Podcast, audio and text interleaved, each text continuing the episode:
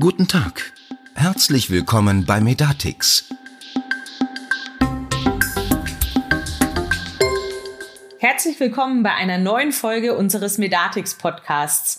Hier beschäftigen wir uns mit vielen Themen aus dem Spektrum IT im Gesundheitswesen. Ganz konkret geht es vor allem um die speziellen Fragestellungen von niedergelassenen Ärztinnen und Ärzten und ihren Praxisteams zu den vielzähligen digitalen Themen in der Arztpraxis. Heute begrüße ich zunächst einmal Michael Schober hier im Podcast. Hi Michael, schön, dass du mal wieder im Medatix Podcast mit dabei bist und schön, dass wir zwei zum ersten Mal zusammen einen Podcast gemeinsam aufnehmen können. Und dann auch noch zu einem Thema, das ja gerade auch in den Medien relativ stark präsent ist, nämlich zum Thema DIGA. Ja, hallo Alex, auch ich freue mich heute hier mal wieder dabei zu sein beim Medatix Podcast und freue mich auf die gemeinsame Aufnahme.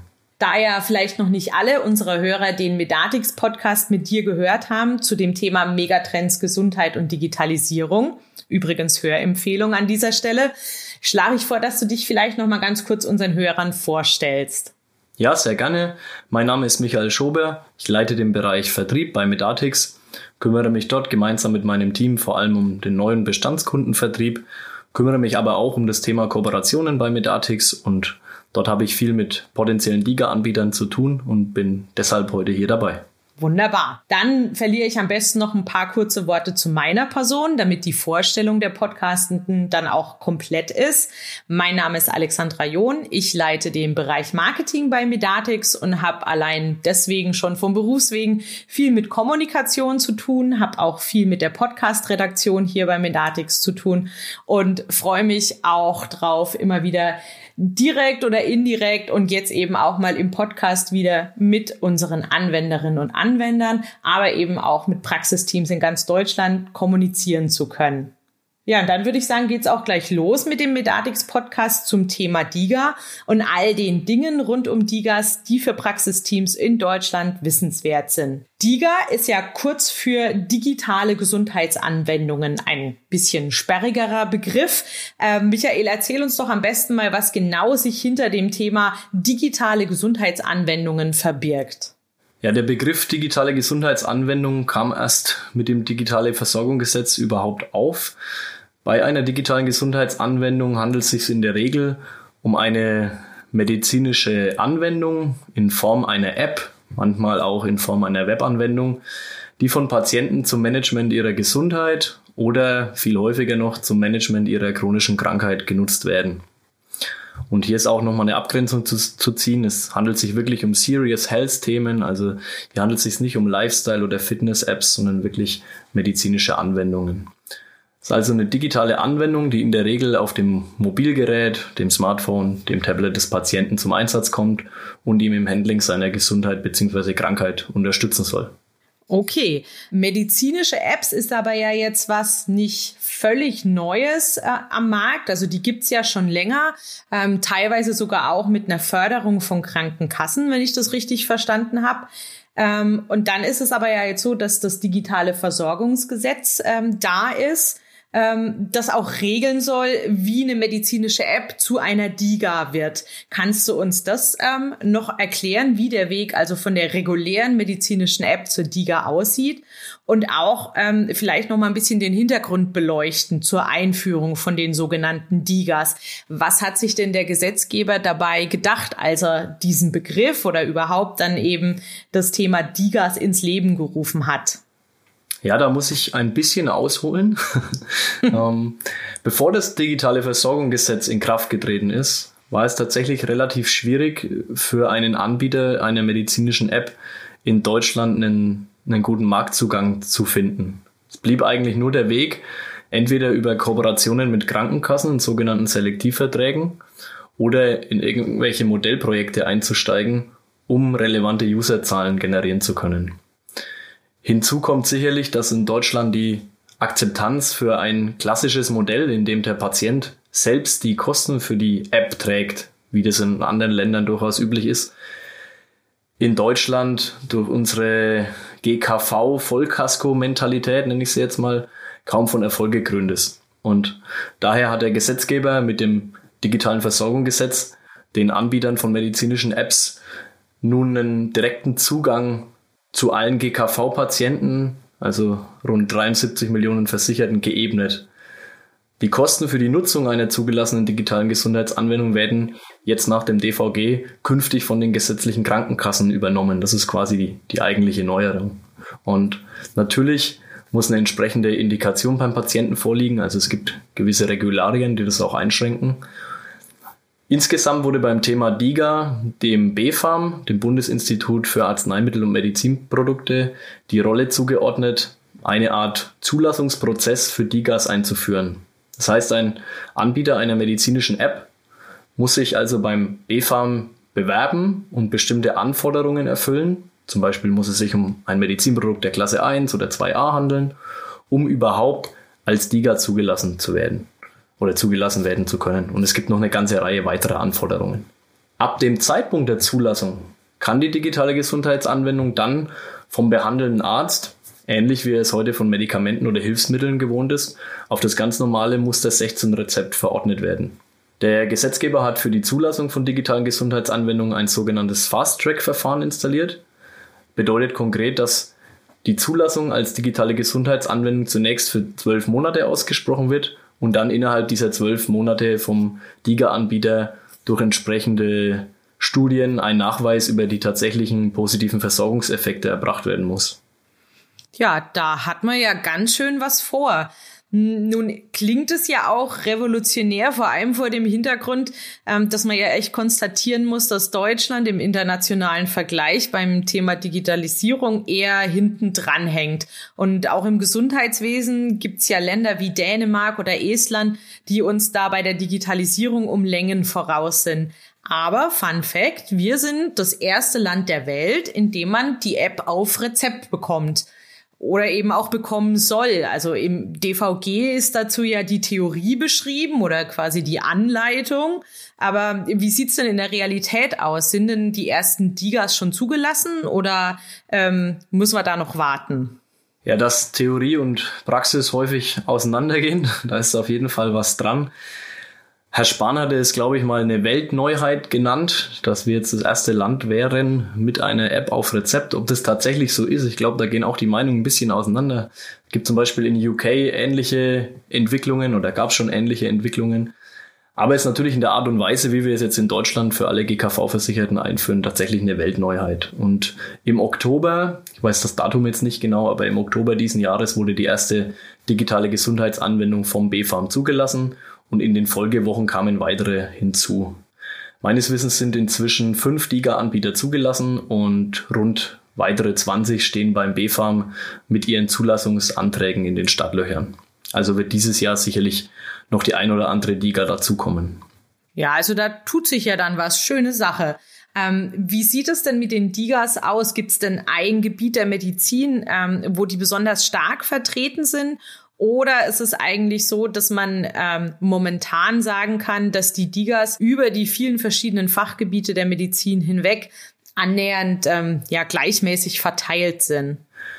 Ja, lässt sich ehrlich gesagt aktuell noch nicht ganz konkret beantworten, da ja noch nicht allzu viele Digas zugelassen sind. Aber man hat ja schon eine grobe Vorstellung davon, gerade wenn, wenn ich öfter mit Diga-Anbietern spreche oder mit potenziellen Anbietern spreche, welche dort noch wahrscheinlich hinzukommen werden. Daher würde ich sagen, dass sich das Angebot stark an den typischen Volkskrankheiten, die wir in Deutschland haben, oder an den häufigen chronischen Indikationen orientiert. Also Diabetesmanagement, Bluthochdruck, Migräne, Schlafstörungen sind hier typische Themen, wo es, wo es verschiedene Digas gibt. Noch sind ja aber erst fünf zugelassen und ich sehe einen weiteren ganz klaren Schwerpunkt im Mental Health Umfeld, also im Bereich der psychischen Gesundheit. Das hat natürlich auch mit den steigenden Fallzahlen in unserer Bevölkerung zu tun. Aber gerade zu den Themen Depressionen und Angststörungen gibt es eine ganze Reihe von Anbietern von entsprechenden Apps in Deutschland. Da gibt es relativ bekannte Anwendungen auch wie Selfie, Depraxis, Moodpass beziehungsweise mittlerweile MindDog oder SymPatient. Und man könnte noch eine ganze Reihe weiterer Anbieter in der aus dem Gebiet nennen. Und da gerade Patienten mit diesen Indikationen lange auch auf Vororttermine warten müssen oder zum Beispiel bei Angststörungen gar nicht erst einen Vororttermin vielleicht in Erwägung ziehen, kann hier wirklich eine digitale Anwendung sehr gut unterstützen. Ja, das sind schon mal ein paar schöne Beispiele, die du da genannt hast. Ähm, ich möchte gern später auch noch mal ähm, auf das konkrete Angebot bei Digas eingehen, Hab aber vorneweg doch noch mal eine Frage. Du hast vorhin das Fast-Track-Verfahren erwähnt, also ähm, das ja so angelegt ist, dass schnell oder relativ schnell neue Anbieter von Digas dazukommen können die aber dann im Umkehrschluss eben auch nach zwölf Monaten gegebenenfalls wieder ihre Zulassung als Liga verlieren könnten. Also das heißt, man hat ein relativ ähm, dynamisches Angebot an Ligas und da stellt sich ja dann schon die Frage, wie soll man da als, als niedergelassener Arzt oder als niedergelassene Ärztin überhaupt noch einen Überblick behalten über das Angebot an Ligas, die gerade ja ähm, auf Rezept verschrieben werden können. Ja, eine gute Frage. Das BfArM hat zeitgleich mit der Zulassung der ersten digitalen Gesundheitsanwendung im Oktober auch ein DIGA-Verzeichnis gelauncht, in dem alle relevanten Informationen zur jeweiligen digitalen Gesundheitsanwendung hinterlegt sind. Dieses Verzeichnis ist unter diga.bfarm.de zu erreichen und ist öffentlich zugänglich. Also es ist auch so angedacht von den Informationen her, dass sowohl Patienten als auch Leistungserbringer und auch alle anderen Interessierten sich dort Detailinfos zu der jeweiligen Diga holen können. Und ja, du hast recht, dieses Verzeichnis unterliegt bestimmt einer gewissen Dynamik. Ich glaube jetzt nicht in der Form, dass dort monatlich ständig neue Digas hinzukommen und wieder wegfallen. So extrem wird es nicht sein. Ähm, aber ja, eine Diga, die innerhalb dieser zwölf Monate keine positiven Versorgungseffekte nachweisen kann, kann die Zulassung als Diga auch wieder verlieren und entsprechend wieder aus diesem Verzeichnis ja, entfallen. Aber hier nochmal ein Punkt zur Klarstellung. Ich hatte das, glaube ich, vorhin nicht dazu erwähnt bei der ersten Erläuterung. Es ist nicht grundsätzlich so, dass jeder Anbieter, der jetzt als DIGA zugelassen wird, innerhalb der ersten zwölf Monate diese positiven Versorgungseffekte nachweisen muss. Es gibt auch Anbieter, die schon vor der Zulassung entsprechende Studien durchgeführt haben und vorher quasi schon diesen Nachweis über die positiven Versorgungseffekte haben. Die sind dann tatsächlich dauerhaft zugelassen. Ah, okay, ist ein guter Punkt. Ähm, ich denke, am Ende ist auch nochmal wichtig zu sehen, dass man sich wirklich auch gründlich Gedanken dazu gemacht hat, ähm, dass es sich halt um eine Serious Health App, so hattest du das vorhin genannt, mhm. ähm, ja, handelt. Ähm, also, dass, dass eben nachgewiesener Nutzen für die Behandlung des Patienten ähm, vorhanden sein muss beim Zeitpunkt der Zulassung, aber dass man da auch regelmäßig ein Auge drauf hat. Ähm, ich glaube, das ist ganz wichtiger, ein ganz wichtiger Aspekt, um ja Vertrauen ähm, zu schaffen in das Thema App auf Rezept und auch Akzeptanz für die Digas zu schaffen. Jetzt war es ja so, dass ähm, die Digas, die du bis jetzt beschrieben hast, das hast du schon mal so ein bisschen allgemein gemacht, als es darum geht, ging, äh, auf welchen Fachgebieten es Digas gibt. Ähm, Wäre vielleicht noch mal die Frage, ob du ein, zwei konkrete Beispiele benennen kannst, ähm, wo sich unsere Hörer dann auch vorstellen können, also wie das dann in der Praxis tatsächlich funktioniert. Also wenn du da exemplarisch mal mh, hm, ein oder zwei Digas vorstellen könntest, kann man sich da bestimmt konkreter ein Bild von machen. Ja, gerne. Eine der ersten zugelassenen Digas ist die App Calmeda. Dabei handelt es sich um eine Anwendung zur individuellen Tinnitus-Therapie. Unterstützt wird der Patient dabei ganz konkret durch entsprechende Übungen, um seine Tinnitus-Erkrankung besser bewältigen zu können. Das Ganze wird noch ergänzt um Entspannungsübungen und eine gewisse Art von Wissensvermittlung rund um das Thema Tinnitus. Und natürlich kann die Anwendung den Tinnitus nicht heilen, aber definitiv den Patientenalltag wesentlich verbessern. Ein weiteres Beispiel wäre auch bereits zugelassene Diga Vivira. Der Ansatz dieser Anwendung ist ein bisschen generischer und soll bei der Behandlung von Rücken-, Knie- und Hüftschmerzen unterstützen. Dafür werden dem Patienten zum Beispiel täglich vier individuelle Übungen über die App an die Hand gegeben, die sie oder er dann zu Hause durchführen kann. Zudem wird der Patient regelmäßig zu seinem aktuellen Gesundheits- und Schmerzzustand befragt und die folgenden Übungen in den kommenden Tagen werden daraufhin angepasst. Also beide Beispiele sollen einfach nochmal vielleicht ein klares Bild davon zeichnen, in welche Richtung das auch geht. Also die meisten Anwendungen adressieren meines Erachtens irgendeine typische oder typisch vorkommende Indikation und helfen dabei in irgendeiner Form das Management zu verbessern oder ja gewisse Aspekte auch zu lindern. Ja, interessant. Also, dass ähm, trotz des gemeinsamen Nenners, den du jetzt gerade beschrieben hast für die Zielsetzung von Digas, ja doch interessant ist, wie unterschiedlich die Ausgestaltung oder der konkrete Ansatz und die Funktionsweise ähm, der App beziehungsweise der Diga dann tatsächlich sein können. Ich würde gern noch mal auf einen Aspekt von den Digas ähm, eingehen, den wir bisher oder auch eben die Medien immer als App auf Rezept ähm, beschrieben haben. Also was ja im Endeffekt heißen sollen, dass Digas auch im Verordnungsprozess in der Arztpraxis eine Rolle spielen werden. Und das ruft dann natürlich auch einen Praxissoftwareanbieter auf den Plan, weil es wird ja dann eben wohl auch, wenn ich da nicht komplett falsch liege, Berührungspunkte zum Thema Praxissoftware geben. Also die Digas müssen da ja direkt einen Niederschlag finden. Und da würde mich jetzt mal interessieren, ja, wie das Praxissoftwareanbieter allgemein oder eben auch ganz konkret ähm, die Medatics angehen. Also was ist da geplant zum Thema digitale Gesundheitsanwendungen mit Hinblick auf die Praxissoftware? Mhm. Ja, grundsätzlich muss sich mit dem Thema natürlich jeder Praxissoftwareanbieter beschäftigen.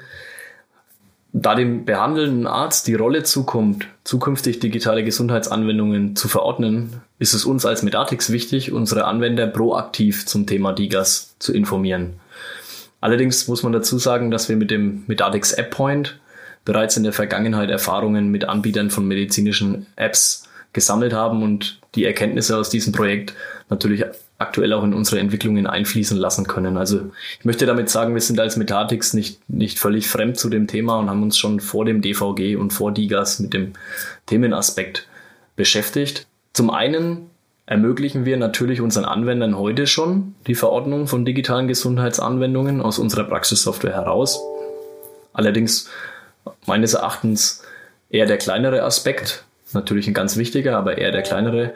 Wir erachten es fast als den wichtigeren Aspekt, den Ärzten und Ärztinnen potenziell geeignete Digas überhaupt bekannt zu machen, indem wir auf entsprechende Digas im richtigen Behandlungskontext und im richtigen Behandlungsmoment hinweisen. Ganz konkret kann man sich dies so vorstellen, dass wir auf die uns vorliegenden Informationen zum Patienten, wie Diagnosen, Medikation und so weiter, eingehen können. Stimmen diese Kriterien überein, können wir auf die für den Patienten passenden Digas hinweisen. Und diese Hinweise spielen wir direkt beim Aufruf des jeweiligen Patienten zum Beispiel aus.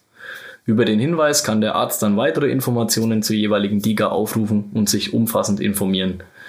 Die Verordnung ist dann tats tatsächlich nur noch der letzte Schritt in einem gesamten Patientenaufklärungsprozess, wenn man so will.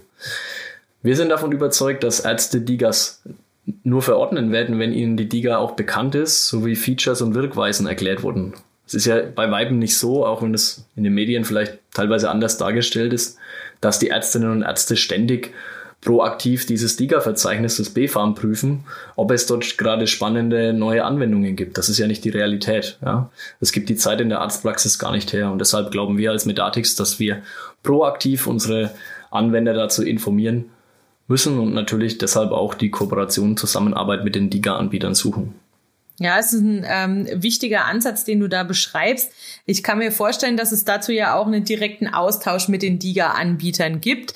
Hm, möchtest du da vielleicht so ein bisschen aus dem Nähkästchen plaudern? Also über was ähm, ja, wird sich da konkret ausgetauscht? Ähm, was können DIGA-Anbieter uns erklären und umgekehrt, was können wir DIGA-Anbietern erklären, ähm, wie der Weg der DIGA in der Arztpraxis dann aussehen kann oder soll? Ja, wir stehen tatsächlich mit einer ganzen Reihe von DIGA-Anbietern in Gesprächen rund um die behandlungskontextbezogenen Hinweise, die ich gerade kurz angedeutet habe. Ähm, mit Reihe DIGA-Anbietern meine ich natürlich, dass ich davon ausgehe, dass viele der potenziellen DIGA-Anbieter, mit denen wir gerade sprechen, auch zugelassen werden. Ich hatte ja vorhin erläutert, dass aktuell erst fünf zugelassen sind, aber da werden, wie gesagt, noch einige dazukommen. Man muss aber auch klar sagen, alles steckt trotzdem noch in den Anfängen. Also Digas sind komplett neu. Ich wüsste nicht, dass schon groß Digas überhaupt von Ärzten bundesweit verordnet wurden, egal ob jetzt mit Medatic-System oder nicht. Von daher ist es auch so ein bisschen gegenseitiges Abtasten, glaube ich, von Diga-Anbietern und Praxissoftware-Anbietern, gerade wie man sich dort gegenseitig gut tun kann. Ähm, ich denke, es ist so, dass die Diga-Anbieter natürlich einen riesen Erfahrungsschatz beim Thema Patienten Ansprache, Patientenkommunikation haben, also die Spezialisten für die Patientenseite sind. Und wir zum Beispiel als Medatix, dadurch, dass wir einer der größten Praxissoftwareanbieter in Deutschland sind und, und jahrelang am Markt sind, natürlich einen riesen Erfahrungsschatz haben, was die Praxis- und Arztseite angeht. Und ich glaube, dass so beide, beide Welten, beide Bereiche voneinander profitieren können. Und wir versuchen müssen, diese beiden Aspekte zusammenzubringen, so dass der behandelnde Arzt profitiert, indem wir im richtigen Moment die Information ausspielen. Und auf der anderen Seite natürlich der Patient davon profitiert, indem er am Ende natürlich die App verordnet bekommt. Entschuldigung, die DIGA verordnet bekommt. Ja, gut. Ähm, ich denke auch, wenn man die beiden Welten dann so zusammenbringt, ähm, ist es auch nicht ganz unrealistisch, dass Digas dann in Zukunft auch ein ganz normaler Bestandteil im Behandlungsprozess werden können. Ähm, du hast vorhin an den Beispielen der Digas auch so ein bisschen beleuchtet, wo die, die Vorteile des Patienten drin liegen. Also, dass er da halt eine gute Anleitung bekommt, dass er Übungen an die Hand bekommt oder eben tatsächlich sowas wie ähm, schnelle Hilfe, gerade bei diesem Thema Angststörungen, ähm, irgendwie auch zur Hand hat, wenn eben die Möglichkeit nicht besteht, dass er direkt einen ähm, Termin mit seinem Therapeuten oder mit einem Therapeuten bekommen kann.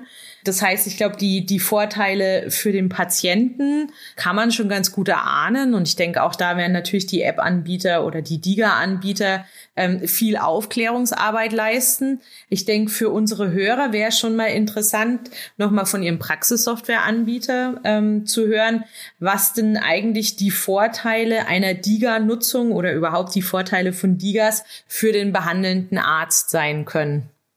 Ja, das unterscheidet sich von Diga zu Diga natürlich ein bisschen. Aus meiner Sicht gibt es eine ganze Reihe von Vorteilen für den behandelnden Arzt durch den Einsatz einer digitalen Gesundheitsanwendung. Zum Beispiel gerade bei chronisch kranken Patienten gibt es häufig sich wiederholende und sehr zeitaufwendige Gespräche, die man durch ein besseres Management der Krankheit verhindern könnte. Und dort setzen ja auch viele Digas an, genau an, an diesem Aspekt. Oder ein weiterer Punkt ist natürlich, dass häufig bei dem Patienten in irgendeiner Form eine Verhaltensänderung notwendig ist, um seine Krankheit, vielleicht auch chronische Krankheit in irgendeiner Form zu verbessern. Und durch eine DIGA ist eben anders wie bei allen anderen Instrumenten, durch die ständige Präsenz im Endeffekt und durch die Auto-Reminder und, und weitere Dinge, die dort inkludiert sind, ist es sehr viel schneller möglich, alle paar Wochen quasi oder alle paar Tage vielleicht auch den, den Patienten dort an diese Verhaltensänderung zu erinnern, ja, das Arzt-Patientengespräch vielleicht auch in anderen Intervallen anzubieten. Und natürlich ein Riesenvorteil gegenüber der bisherigen Situation vor DVG und Co. ist es, dass sich Thema oder Stichwort Serious Health von vorhin, dass sich natürlich Ärztinnen und Ärzte jetzt auf die nachgewiesene medizinische Qualität und Datenschutzkonformität und vieles weiteres von diesen Digas verlassen können. Es war ja vorher so, wir haben immer von vielen hunderttausend Apps in den App Stores gesprochen, die das Thema Gesundheit adressieren. Das war ein völliger Wildwuchs aus Arztsicht. Und jetzt haben wir eigentlich klare Anforderungen, einen gesetzlichen Rahmen und auf, auf diesen Rahmen können sich auch quasi die Ärztinnen und Ärzte verlassen. Das ist, finde ich, nochmal ein Riesenvorteil von Digas allgemein. Ansonsten müssen sich, glaube ich, die, die Vorteile bei den Ärzten aus der tatsächlichen Behandlung mit Digas auch, auch ergeben. Ja. Also ich mit, mit jedem neuen Feature, was in irgendeiner Diga gelauncht wird, kann sich ja auch ein weiterer Vorteil für den Arzt ergeben. Aber das ist wirklich von Diga zu Diga höchst unterschiedlich. Ja. Okay, klingt auf jeden Fall so, ähm, dass es nicht nur ein ja, schönes Marketinggeplänkel ist, ähm, dass man sagt, ja, beide Seiten, also Patienten und Arzt profitieren davon, sondern ähm, da liegt wirklich eine, eine richtige Chance drin.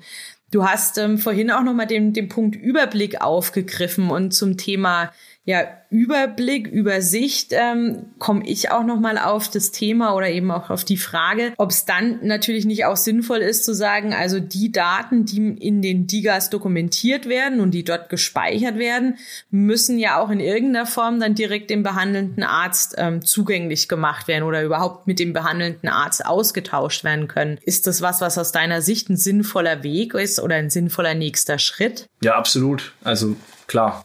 Meines Erachtens macht es absolut Sinn, die Daten, die in irgendeiner Form in einer digitalen Gesundheitsanwendung dokumentiert und gespeichert sind, auch irgendwie mit den behandelnden Ärzten austauschen zu können. Auch das hat der Gesetzgeber, bin ich jetzt nicht ganz gesetzessicher, aber ich glaube auch im DVG beziehungsweise dann in dem in dieser DIGA-Rahmenvereinbarung, in diesem DIGA-Leitfaden nochmal klargezogen, dass man den Weg von Daten aus der digitalen Gesundheitsanwendung zum behandelnden Arzt über die elektronische Patientenakte vorsieht. Ich glaube, jetzt im Referentenentwurf des ganz neuen DVPMG ist es sogar nochmal detaillierter beschrieben. Ähm, Im Endeffekt ist es aber so, dass ein DIGA-Anbieter dauerhaft, ich glaube ab 2022, interoperabel mit der elektronischen Patientenakte sein muss. Das heißt, man kann sich konkret so vorstellen, dass man Daten, die man in einer digitalen Gesundheitsanwendung dokumentiert hat, gespeichert hat, in die EPA übergeben kann, wie auch immer sich das jetzt im Detail technisch darstellt. Und über die EPA hat man ja als Patient sowieso einen Zugang zum niedergelassenen Arzt und kann dort Daten austauschen. Und über diesen Weg sollen dann auch die DIGA-Daten fließen. Natürlich gibt's neben diesen gesetzgeberischen Festlegungen, wie eine DIGA ganz konkret mit EPA und Praxissoftware kommuniziert, gibt es natürlich noch weitere Ansätze. Also das merke ich auch in den Gesprächen mit den DIGA-Anbietern, dass dort die EPA sicherlich nicht die alleinige Antwort sein muss, sondern dass es noch weitere Wege geben kann, wie zwischen behandelnden Arzt und der DIGA Daten ausgetauscht werden können. Einige DIGAs bieten zum Beispiel auch ein, von also heute schon eine Art Arzt-Frontend, wo der Arzt die Daten aus der DIGA einsehen kann. Ja? Ob man die irgendwie zusammenbringt mit der Praxissoftware ist zum Beispiel ein möglicher Schritt. Okay, also interessant zu sehen, äh, dass es wahrscheinlich nicht nur den einen Königsweg dann geben wird, sondern dass da verschiedene Kommunikationsszenarien denkbar und umsetzbar sind. Also wird sicherlich spannend zu sein, da dran zu bleiben. Ähm, Stichwort EPA kann ich noch eine kurze Hörempfehlung hier einstreuen. Wir haben auch zu dem Thema EPA einen Medatix-Podcast im Angebot und auch da werden wir mit Sicherheit in naher Zukunft nochmal nachlegen, da das ja auch ein Thema ist, ähm, bei dem sich viel tut und viel Dynamik drin steckt. Ich habe jetzt an dich, Michael, noch kurz ähm, eine, naja, fast schon persönliche Frage zum Schluss unsere, unseres Podcasts. Hast du denn schon eine Diga oder halt eine mHealth-App ähm, bei dir persönlich irgendwie im Einsatz? Eine der fünf zugelassenen Digas bisher tatsächlich nicht. Aber natürlich durch meinen Kontakt mit äh, Diga-Anbietern und auch durch unser Vorprojekt mit dem Medatix App Point konnte ich schon die ein oder andere Anwendung austesten und kann wirklich nur bestätigen, dass es äh, sehr tolle Lösungen sind und das Handling der eigenen Gesundheit oder chronischen Krankheit wirklich aus meiner Sicht nachhaltig verändern können. Und ich finde ja auch gerade die regelmäßig zu beobachten, zu beobachtenden Gamification-Ansätze innerhalb der Apps machen den aus der Vergangenheit vielleicht gewohnten, eher dokumenten- und papierbasierten Umgang mit gesundheitlichen Informationen irgendwie auf spielerische Art und Weise ja, wieder weg und ähm, man hat quasi fast schon Lust, sich quasi mit der eigenen Gesundheit zu beschäftigen, weil die Apps so gut gemacht sind. Von daher könnte ich mir das sehr gut vorstellen, vielleicht auch für das Management von Krankheiten irgendwelcher Angehörigen, ja, oder Kinder kann ich mir das auch extrem gut vorstellen. Und äh, ich stelle einfach mal die Gegenfrage, Alex, wie sieht's denn bei dir mit der Nutzung von Digas oder mHealth Apps aus? Ja, also bei mir ist tatsächlich so, dass ich ähm, noch keine selbst genutzt habe, also Asche auf mein Haupt, ähm, aber eben auch wie bei dir durch den Medatix App Point da schon so ein paar Berührungspunkte hatte und auch einige Apps kennenlernen konnte. Und da war es dann tatsächlich so, dass ich da auch die ein oder andere schon mal im Freundeskreis oder an Verwandte empfohlen habe, zum Beispiel beim Thema Diabetes. Und es hat sich da auch so ein bisschen gezeigt, dass dieses, sage ich mal, gängige Vorurteil, ja, es ist nur was für junge Leute, überhaupt nicht bestätigt hat. Also mhm. es ist ja schon so, dass auch die Generation unserer Eltern oder sogar ähm, ja noch eine Generation drüber oder noch ein paar Jährchen drüber ähm, ausgiebig Smartphones nutzt und ähm, also die auch bei diesem Thema Gesundheitserhaltung oder Krankheitsmanagement überhaupt nicht abgeneigt sind, auch hier mal so einen digitalen Weg auszuprobieren.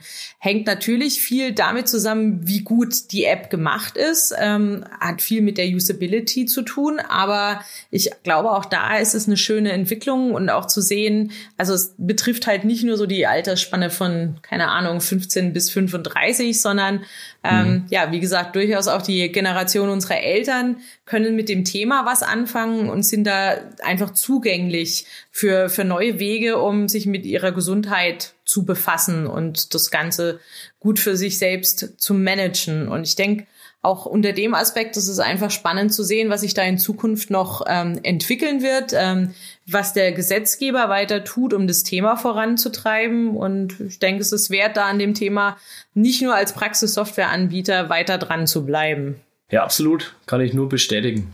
Ja, dann würde ich sagen, wir sind eigentlich schon am Ende unserer Podcast-Folge angekommen. Also nochmal vielen herzlichen Dank, Michael. Hat Spaß gemacht. Äh, können wir vielleicht in Zukunft wieder machen, mal zusammen wieder einen Podcast zu machen. An unsere Hörer kann ich an der Stelle nochmal sagen, danke fürs Zuhören und herzliche Einladung zum weiterhin auch Zuhören und am besten ähm, gleich den Medatix Podcast auf der äh, Podcast-Plattform Ihrer Wahl zu abonnieren, dass Sie auch keine der Folgen, die wir noch in petto haben, verpassen werden. Und ja, ich wünsche alles Gute, bleiben Sie gesund und ähm, ja, bleiben Sie interessiert.